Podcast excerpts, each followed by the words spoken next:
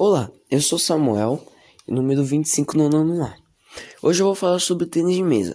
O tênis de mesa. O tênis de mesa surgiu na Inglaterra em, no século XIX.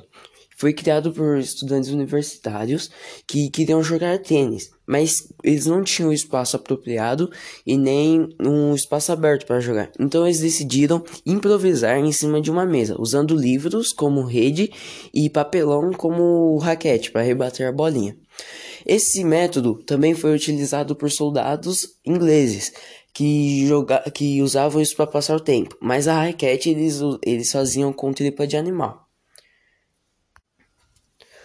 Bom, antes de ser lançado por toda a Europa, eles colocaram o nome do tênis de mesa como ping-pong, pois era o barulho que fazia quando batia na mesa e depois na raquete.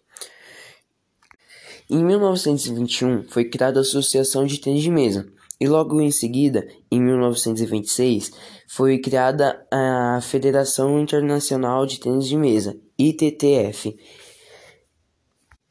E em 1927 foi o primeiro mundial que foi organizado em Londres. Mas o esporte só virou olímpico em 1988, em Seul. E agora vamos para algumas curiosidades. O tênis de mesa pode ter sido até é, criado na Inglaterra, mas o esporte foi totalmente dominado pelos chineses. A mesa tem 2,74 metros de comprimento e 1,525 de largura e 76 centímetros de altura. As regras são a bolinha só deve bater uma vez na mesa do adversário durante o jogo. O saque tem que bater uma vez na sua e na dele. Fazendo isso, você não pode jogar bolinha para fora, senão você perde ponto. A pontuação.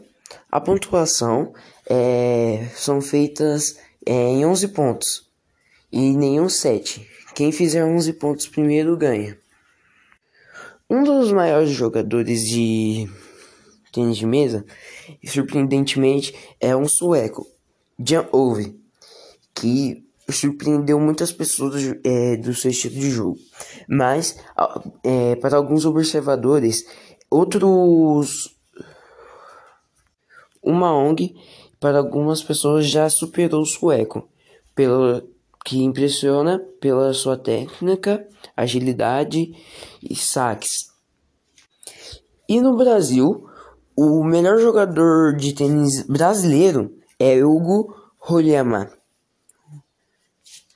O brasileiro já participou das Olimpíadas de 2012, 2008, 2004, 2000, 1996, 1992 e participou do Pan-Americano em 2011.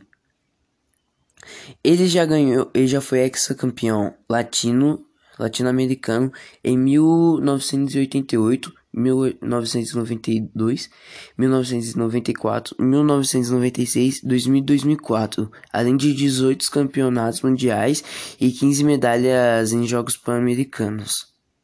Então é isso, obrigado, era isso que eu queria falar sobre o ping-pong.